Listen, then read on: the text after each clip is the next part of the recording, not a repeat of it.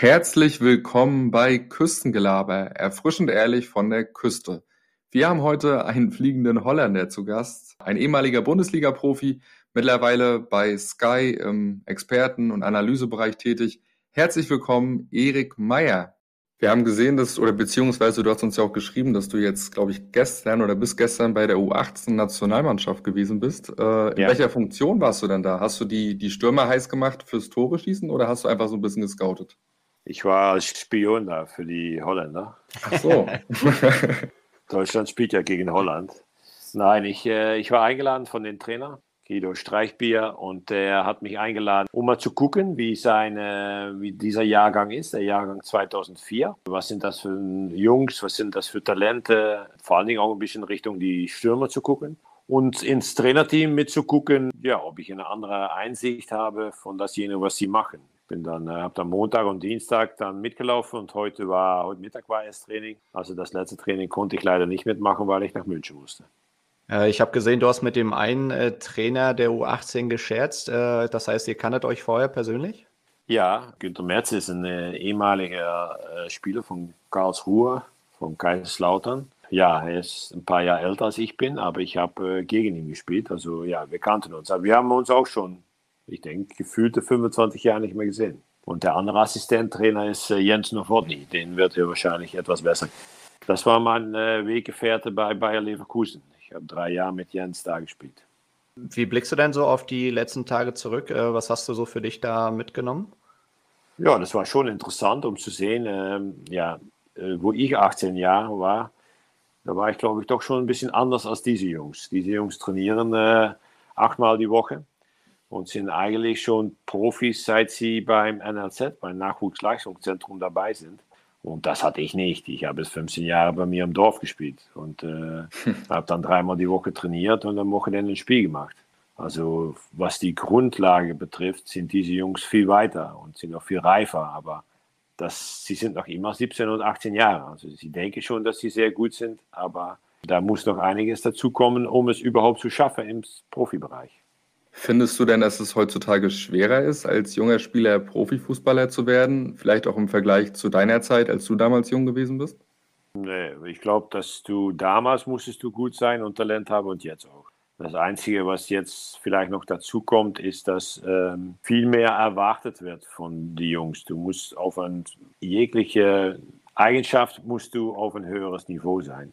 Das heißt, was du kannst am Ball, wie dein Körper ist, wie du damit umgehst, und dann kommen noch wahrscheinlich ein paar Eltern mit dazu, die alle denken, dass sie Messi auf der Couch sitzen haben. und dann haben die meisten Jungs ja schon sehr früh auch jemand, der sie berät. Und dann gibt es natürlich das Phänomen soziale Medien und Presse und das, das hatten wir damals nicht. Ja, wir können ja so ein bisschen aus dem Nähkästchen plaudern, äh, Tobi und ich. Also ich spiele immer noch Fußball, mittlerweile im Männerbereich. Äh, Tobi spielt mittlerweile nicht. Klar waren wir jetzt nie äh, in der Position, äh, höherklassig zu spielen, beziehungsweise überhaupt mal von einer Profikarriere zu träumen. Ähm, du hast es gerade angesprochen, dass die Jungs natürlich neben dem eigentlichen Fußballspielen jetzt mittlerweile auch viel um die Ohren haben. Die müssen teilweise schon Interviews führen und so weiter. Das war bei dir ja damals sicherlich alles ganz, ganz anders. Aber meinst du nicht, dass es gar nicht mal so schlecht ist, wenn man neben dem Fußball noch ein bisschen was anderes hat und jetzt nicht wie, wie so ein Vollprofi da schon mit 15, 16 abliefern muss? Aber ich, ich glaube schon, dass sie fast schon äh, Vollprofi sind. Äh, oder meinst du, es Richtung mich? Genau, also fandest du es nicht sogar angenehmer, wie es bei dir damals war? Oder?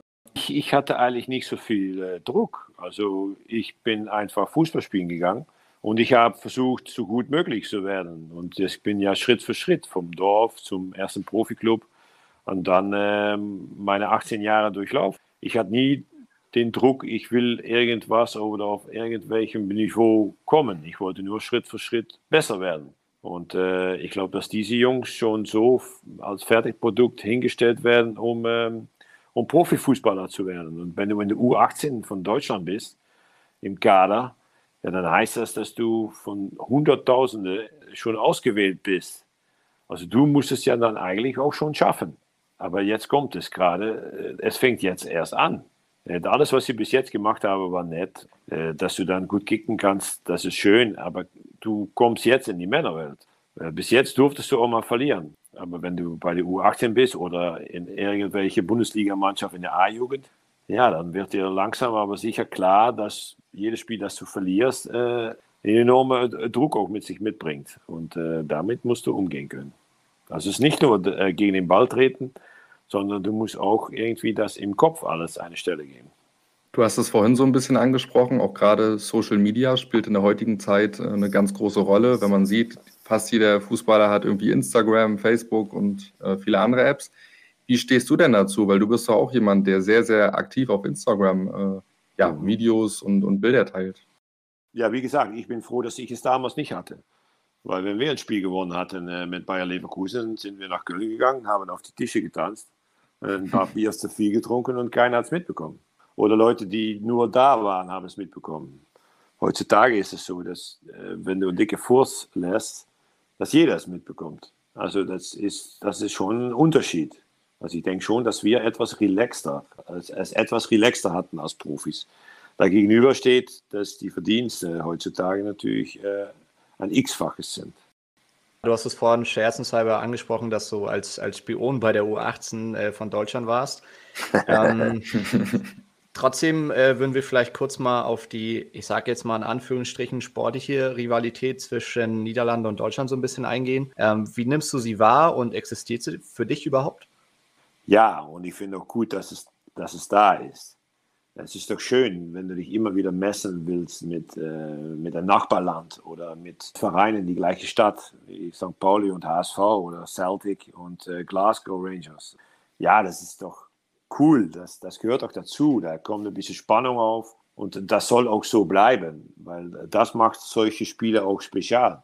Und so ein Länderspiel zwischen Niederlande und Deutschland wird immer spezial bleiben, weil es Prestige hat.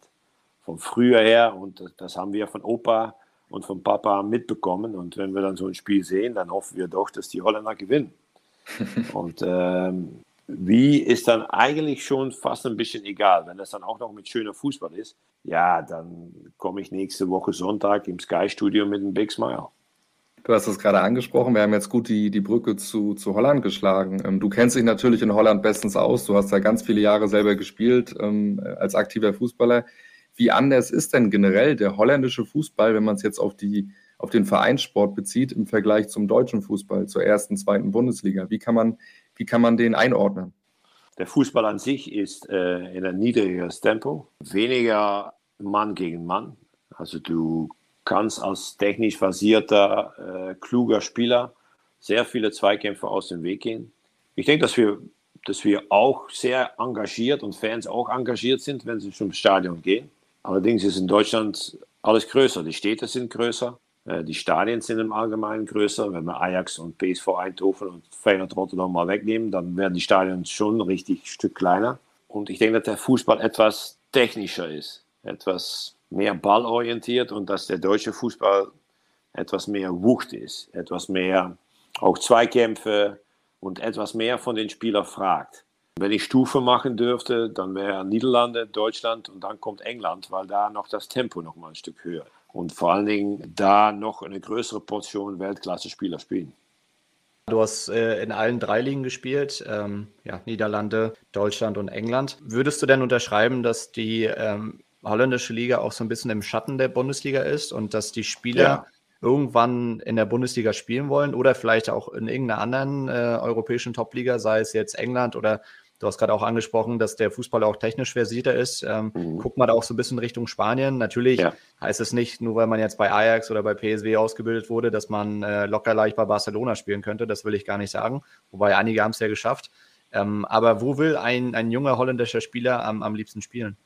Ja, das war eigentlich jahrelang äh, Spanien, äh, Barcelona, weil äh, Johan Cruyff da war, weil Louis van Gaal da war, äh, weil da äh, große holländische Spieler gespielt haben. Aber das Blatt wendet sich mittlerweile auch schon ein bisschen Richtung äh, Bundesliga. Das ist auch geil, da zu spielen für volle Stadien. Aber du musst es dann auch schaffen, bis dahin zu kommen. Ich denke, dass Ajax äh, über sagen wir, die letzten 50 Jahre hinweg äh, es immer wieder geschafft hat, sehr große, gute Spieler in Europa zu platzieren. PSV Eindhoven auch. und die sind eigentlich überall hingewandert. Und die deutsche Bundesliga hat schon an Power gewonnen. Ich denke, dass vor 20 Jahren nicht so viele Niederländer Fan waren von Bayern München. Aber dass das durch die Art, wie Bayern gespielt hat und durch Arjen Robben, der da längere Zeit gespielt hat, dass sich das geändert hat und dass das Gefühl auch gekommen ist, hey, die spielen aber verdammt geilen Fußball da. Ähm, das schließt ein bisschen an an das, was wir in den Niederlanden auch schön finden. Glaubst du, dass vielleicht auch die Entfernung auch eine entscheidende Rolle spielen kann? Ich meine, wir haben große Städte, sage ich mal, an der Grenze. Wenn man in das Ruhrgebiet schaut, haben es junge Fußballer auch nach Deutschland nicht weit. Ist das mhm. vielleicht auch deswegen eine Option, ähm, als junger Spieler zu sagen, okay, Deutschland ist da auf jeden Fall eine gute Adresse, jetzt unabhängig von der Bundesliga, dass man vielleicht erstmal in der zweiten Liga sein, sein Glück versucht? Sicher, also ich glaube sicher, dass ich die letzte Zeit Jungs gesehen habe, die, äh, die gut in die Bundesliga oder in die zweite Bundesliga passen. Äh, ich glaube auch, dass so ein bestimmter Typ sein muss. Dass du bereit sein musst, äh, knallhart zu arbeiten, vielleicht etwas mehr zu machen, als du in den Niederlanden gemacht hast. Aber dass du dann in Deutschland auch dafür belohnt wirst. Und dann meine ich nicht die Belohnung in Euros, sondern dass du auch das Respekt bekommst von, von Medien und, und Zuschauern. Und wir sind taktisch, denke ich, gut ausgebildet, wir Niederländer. Äh, wir sind sehr mündig und rühren uns äh, sehr gerne. Ich denke, dass das Pluspunkte sind, die man mitnehmen kann in die deutsche Fußballkultur. Und dass wir dann gerade etwas anders sind und dadurch etwas zufügen an eine Mannschaft. Du hast eben auch so ein bisschen das Stichwort Stimmung angesprochen. Das finde ich persönlich auch ganz spannend. Du hast ja selber auch als aktiver Spieler in Holland gespielt, aber auch in Deutschland. Du hast so ein bisschen diesen Stimmungsvergleich. Welche Liga hat dich denn ähm, ein bisschen mehr imponiert und hast du so Stadien im Kopf, wo du sagst, als ehemaliger Spieler, da hatte ich schon Gänsehaut, beziehungsweise da war ich besonders motiviert? Ja, ich meine, Niederlande äh, ist, ist für mich das schönste Stadion de Kuip, also Feyenoord Rotterdam, weil das ein altes, traditionsreiches Stadion ist, äh, wo richtig tolle Stimmung ist und wo auch sehr gute Fans sind, die von Feyenoord. Äh, wenn sie auswärts gehen, sicherlich europäisch, dann machen sie manchmal Scheiße. Aber ähm, im Großen und Ganzen singen sie den Verein nach vorne. Das mag ich sehr. Genau wie, ja, ich durfte ja in Liverpool spielen. Äh, Anfield ist einfach ein geiles Stadion. Äh, Bernabeu äh, ist, ist ein schönes Stadion. Äh, Camp Nou, ja, das, das, das, das, das sind Stadien, da, da willst du als Profispieler spielen und ich durfte da spielen. Ich denke, der meiste Eindruck hat eigentlich das Aztekenstadion auf mich gemacht in Mexiko, wo wir mal ein Freundschaftsspiel hatten mit PSV Eindhoven. Da konnten 120.000 Mann im Stadion rein. Ich kann euch sagen, Jungs, das ist ein Riesenpott. Äh, das ist echt äh, so groß, das kannst du dich eigentlich fast nicht vorstellen. Und äh, das schönste Stadion in Deutschland ist und bleibt für mich Dortmund. Sehr hoch, sehr steil und sehr stimmungsreich. Ja, wir können so ein bisschen aus dem Nähkästchen plaudern. Wir sind äh, gerade von den Ajax-Fans und auch von dem Stadion äh, ziemlich fasziniert. Wir haben es leider noch nicht geschafft, äh, dort mal ein Spiel zu schauen. Mhm. Ähm, aber sobald die in der Champions League spielen oder es, äh, es mal ein Derby ansteht in der Liga, äh, sind wir, glaube ich, immer die Ersten, die irgendwie nach Videos äh, suchen und da so ein bisschen die, die Stimmung aufzusaugen. Oder wenn ich so an die Meisterschaft denke oder auch an diese, diese krasse Saison, als sie es auch in der Champions League so weit geschafft haben, wie Matthias de Licht sich da vor die Fans gestellt hat, ich glaube mit Tadic zusammen und auch ein paar andere und da erstmal in, in das Megafon gebrüllt hat oder in das Mikrofon, das ist natürlich absoluter Wahnsinn. Um vielleicht ein bisschen thematisch weiterzumachen, wir haben das vorhin so ein bisschen besprochen, ähm, dass natürlich der oder das Ziel der Holländer ist, vielleicht irgendwann in der Bundesliga zu spielen oder in irgendeiner anderen europäischen Topliga. Du hast ja dann diesen, diesen Weg auch gemacht, ähm, dass du nach Deutschland gewechselt bist. Wenn ich das jetzt so richtig mitkriege, ist es ja mittlerweile auch keine Einbahnstraße, dass die Holländer nach, nach Deutschland gehen, sondern umgekehrt äh, ist der Weg ja scheinbar auch nicht so. Also es gibt ja mittlerweile auch viele ja, deutsche Trainer, aber auch Spieler, die sich in Holland heimisch führen. Wie, wie schätzt du das ein? Ja, das, ich, äh, ich sehe es auch und ich äh, bin, was das angeht, nicht so überrascht.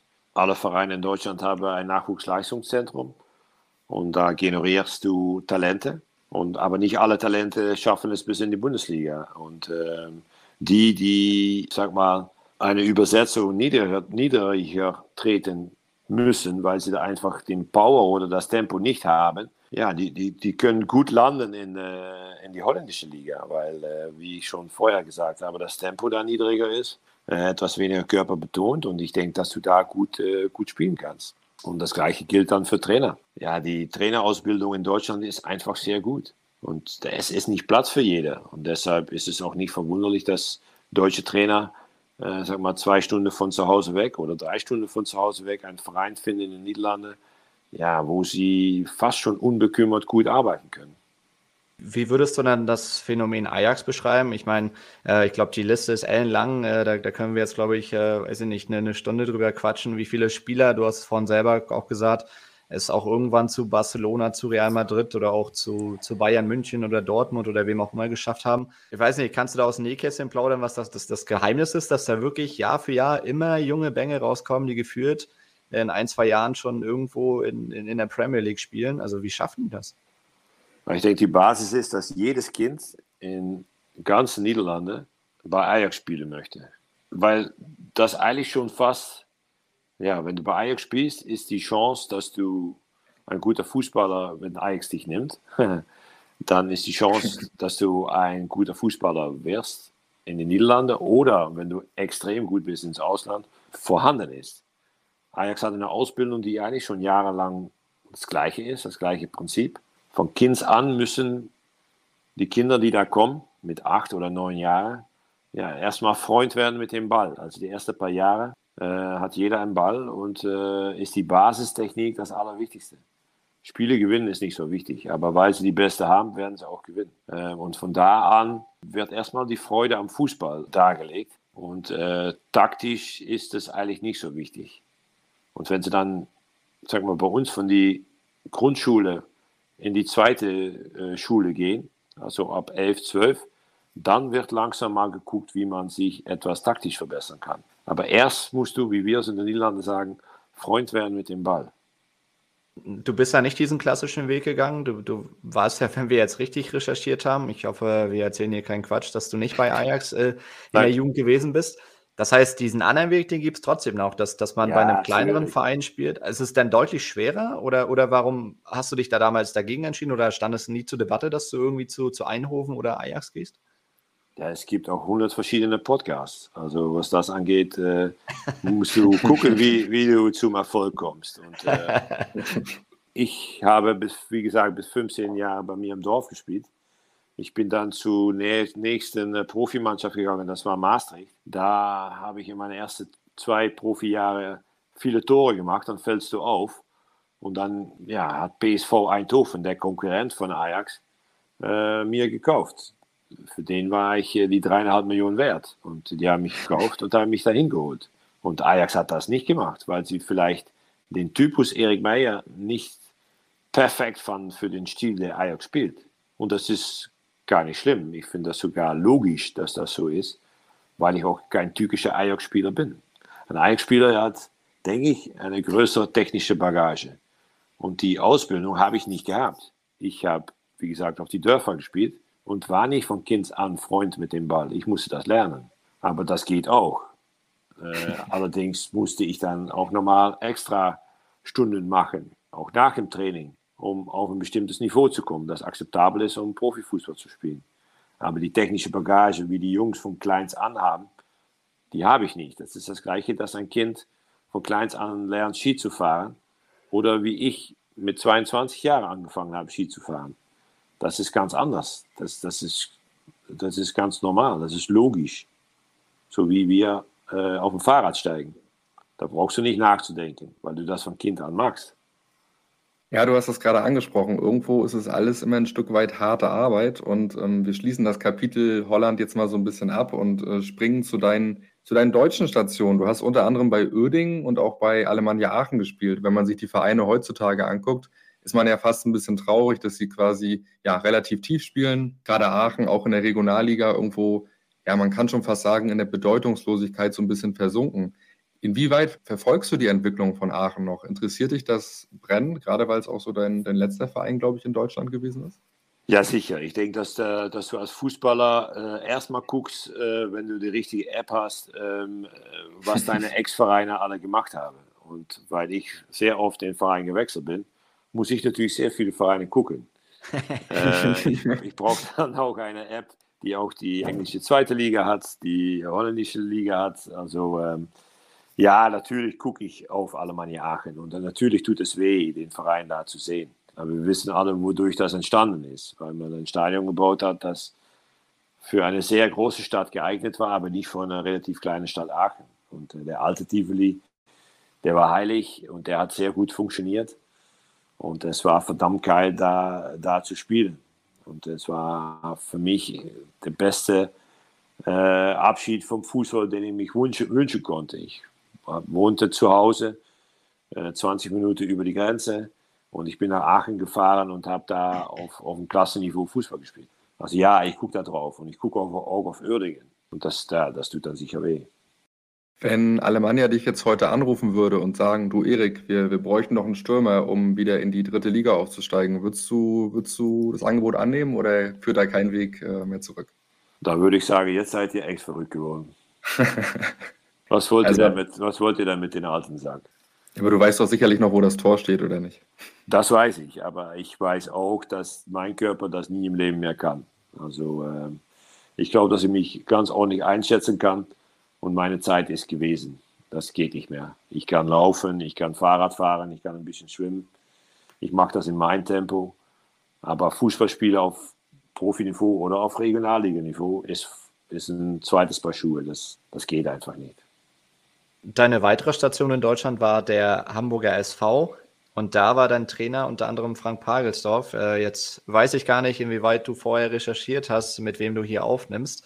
Ähm, auf jeden Fall sind wir beide ja mittlerweile langjährige Hansa-Fans und auch Hansa-Mitglieder. Ähm, deswegen würde uns brennend mal interessieren, äh, wie Frank Pagelsdorf so als Trainer war. Er ist auf jeden Fall in Rostock hier eine sehr, sehr große äh, Legende und auch eine Persönlichkeit, äh, die, glaube ich, hier jeder kennt, wenn man äh, hier einen auf der Straße trifft und sagt, äh, Frank Pagelsdorf, ja klar, Hansa-Trainer gewesen. Wie fandest du denn die Zeit mit ihm?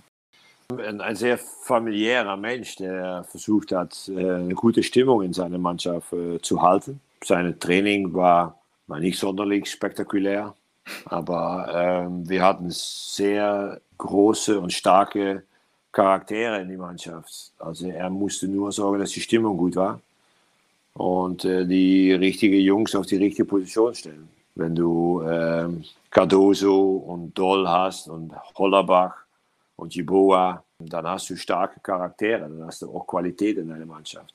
Und dann brauchst du einen Manager oder einen Trainer, der da Fingerspitzengefühl hat. Um die Stimmung gut zu haben, um hart zu trainieren, ja, natürlich, ist notwendig, aber auch um, um die Spieler, die sehr kreativ sind, äh, ein bisschen Freiraum zu geben. Das heißt, unser, unser geliebtes Wohnzimmer, das Ostseestadion, ist für dich auch kein Fremdwort oder kam damals immer irgendwas dazwischen, dass du äh, nicht in Rostock gespielt hast? Doch, aber ich kann mich nicht erinnern, dass ich da mal ein Spiel gewonnen habe. also für mich ist das nicht so, dass ich sage, juhu, lass uns nochmal nach Rostock fahren. Nichts gegen euch Jungs, aber äh, in das Stadion, ich kann mich nicht erinnern, dass ich da jemals äh, echt ein, ein Spiel gewonnen habe. Das war immer, das war immer Dreckspiele immer Wind, immer kalt, immer, immer war etwas. Und es war immer schwierig, da Punkte zu holen, egal mit welcher Mannschaft. Es war laut, äh, die Fans waren, waren hart. Du musstest da was dafür tun, um was mit nach Hause zu nehmen. Und das ist uns, äh, mir wenigstens mit den Mannschaften nicht immer gut gelungen. Vielleicht nochmal ein anderes Thema anzuschneiden. Ähm, ich habe so ein bisschen recherchiert, auch auf deiner Homepage. Ähm, und zwar, ja, hältst du ja auch oder hast du bisher sehr viele Vorträge auch gehalten. Ist es denn auch eine Eigenschaft von dir auch schon damals als Spieler gewesen, dass du, dass du Menschen begeistern konntest? Ich habe das, hab das bei Instagram auch so ein bisschen verfolgt. Ich, ich kann echt gern zugeben. Man, man hört dir echt sehr, sehr gerne zu. Du hast irgendwie was an dir, was, was, was die Leute, glaube ich, casht. Aber warst du als Spieler auch immer so der Motivator, der die Mannschaft nach vorne geputscht hat? Ich glaube, dass das ein Talent ist, was ich eingesetzt habe. Ähm, ich habe nach einer Weile gemerkt, dass ich, ich, eine bestimmte Qualität habe. Eins ist, dass ich mich sehr gut anpassen kann an die Situation. Setze mich in ein U-Boot und in der kürzesten Zeit werde ich wahrscheinlich mit die meisten zu Freund sein und vielleicht auch noch das Lenkrad in die Hand haben. Aber Fakt, Fakt ist, äh, dass du, du, du, mit deiner Art, wie du bist, ja, da, damit kannst du Leute begeistern, um, um vielleicht etwas mehr für dich zu machen sodass ich meine Qualitäten, die ich habe, ausspielen konnte. Und das ist auch äh, verbal, das ist auch äh, mit Wort, das ist auch durch zu sprechen. Aber das ist auch in die Kabine für Stimmung zu sorgen, für gute Laune. Ich fand es immer wichtig, dass ich beim Club war, wo, wo man sich gewertschätzt hat, wo man sich auch mal äh, beschimpft hat, aber wo man nach dem Training äh, das Shampoo geteilt hat. Eine gute Stimmung war für mich schon sehr wichtig. Aber ist das denn so, dass du in diese Rolle so nach und nach ähm, reingewachsen bist? Oder ähm, ja, Nein, musste, dich, musste dich da jemand irgendwie anstoßen, irgendwie ein ehemaliger Trainer, der gesagt hat, Mensch, Erik, ne, du machst es ja echt gut, mach das bitte so weiter? Oder hast du selber einfach gemerkt, okay, das, das liegt mir und das, das passt einfach zu meiner Persönlichkeit? Nee, ich hatte das von Kind an. Ja, ich war immer ein bisschen der Animator oder derjenige, der, der vorangelaufen ist, um Quatsch zu machen. Ähm, aber ich war auch derjenige, der als letzter vom Trainingsplatz runtergegangen ist. Und weil er sich irritiert hat, dass er nicht fünf Tore gemacht hat in das letzte Ligaspiel, sondern nur vier. Also sehr viel Ehrgeiz. Ich konnte sehr schlecht verlieren, dann habe ich immer geweint als Kind. Äh, und das, das war für andere Leute schrecklich. Und für mich war das eine Weise, um zu zeigen, dass ich unzufrieden war die Jahre danach habe ich versucht, das äh, umzudrehen durch ja, Leute für mich zu gewinnen. Und ich wusste, dass ich auch äh, das einsetzen konnte, sagen wir, gegen einen Schiedsrichter oder einen Linienrichter oder einen Gegner. Ich habe auch Gegner versucht, gegen die Wand zu reden. Und äh, nur bla bla bla und viel Mullen, sodass irgendwie mal gedacht hat, der Holländer geht mir so auf den Sack. Und dann habe ich gerade vielleicht etwas mehr Platz bekommen, um ein Tor zu machen. So geht das. ja, wichtig, dass du es angesprochen hast. Äh, ich glaube, das, das ist immer so ein, so ein Klischee, dass man denkt, ja, okay, das ist jetzt irgendwie hier der, der Kabinenclown. Also jetzt nicht auf dich bezogen, sondern generell, äh, wenn man sich dann auch Poldi oder auch andere Spiele anguckt. Trotzdem ist, glaube ich, einfach die Kunst, dann auch wirklich im Training Gas zu geben. Und äh, du hast es gerade erwähnt, du warst ja trotzdem irgendwie total angefressen, wenn du nicht genug Tore gemacht hast oder wenn deine Mannschaft verloren hast. Und das, das finde ich halt auch extrem wichtig, dass man auf der einen Seite einfach dieses Lockere hat, auch die Stimmung in der Mannschaft ja so ein bisschen auflockert, aber auf der anderen Seite, wenn es dann wirklich zur Sache geht, auch, auch sich, sage ich mal, auf den Platz zerreißt. Äh, vielleicht nochmal ein abschließendes Thema ich habe in, in, der Recherche über dich auch ähm, erfahren, dass du dich sozial auch sehr viel engagierst, auch gerade was, was Kinder betrifft, ähm, dass dir das mhm. sehr wichtig ist. Hol uns da so ein bisschen ab. Wie, wie kam das zustande? Hast du das auch einfach irgendwann gemerkt, dass du einfach ja, in der Verpflichtung bist, was zurückzugeben? Oder, oder was hat das für einen Hintergrund bei dir? Ja, ich finde sowieso, dass wir, die Leute, die ein etwas bekannteres, bekannteres Gesicht haben, ähm, dass die sich einsetzen müssen äh, für andere. Äh, es geht mir enorm gut Warum soll ich nicht was von meinem, dasjenige, was ich habe, abgeben? Ähm, das tut mir nicht weh. Und nebenbei finde ich es dann auch schön, um andere Leute zu motivieren, das zusammen mit mir zu machen. Und äh, wenn man mit mehreren Leuten dann zusammenkommt, da kommt auch mehr Geld zusammen, um Kinder, die es brauchen, äh, das mitzugeben. Und äh, ja, das bereitet mich enorm viel Spaß und Freude, wenn ich sehe, dass wir, ich nenne mal was, ähm, ein, Pferd kaufen, um therapeutisch äh, Pferdereiten für gehandicapte Kinder äh, möglich zu machen. Und dass du dann die Kinder auf dem Pferd siehst und du siehst, dass das, dass das denen Freude bringt. Ja, dann, dann, dann bekomme ich Gänsehaut. Und äh, ich denke, dass das das Schönste ist. Ich habe ein paar Euro auf, auf dem Konto und äh, ich, ich denke, dass es, dass es schöner ist, das Geld zu teilen, als das alleine auszugeben. Eine Flasche Wein trinken alleine ist, ist, ist lustig, dann wirst du besoffen. Aber eine Flasche Wein teilen ist viel schöner. Dann haben viel mehr Leute Spaß davon. Ja, absolut. Ich glaube, das ist ein sehr schönes Schlusswort. Das ist, glaube ich, das Größte, was man bekommen kann, wenn, wenn man halt Kinder lächeln oder lachen sieht. Ich glaube, äh, viel mehr geht auch nicht. Äh, Erik, danke, dass du dir ja heute Abend die Zeit genommen hast. Ähm, ja, unseren Fragen zu stellen. Äh, wir freuen uns auf jeden Fall auf den neuen äh, Bundesligaspieltag oder auch auf den nächsten Champions League-Abend, äh, um dich live wieder bei Sky zu sehen. Ähm, danke, dass du da warst und äh, für dich alles Gute. Bitte, Jungs, das war mir eine Freude und ich hoffe, in meiner Zukunft vielleicht nochmal in Rostock zu spielen und mal zu gewinnen. das hoffen wir auch. Alles klar. Ciao, ciao. ciao, ciao. Jo Leute, vielen Dank, dass ihr unsere Folge bis zum Ende gehört habt. Falls euch die Folge gefallen hat, könnt ihr sehr gerne in der Podcast-App eine Bewertung dalassen. Falls ihr uns noch nicht abonniert habt, dann am besten schnell nachholen, um keine Folge mehr zu verpassen. Bis zum nächsten Mal bei Küstengelaber, erfrischend ehrlich von der Küste.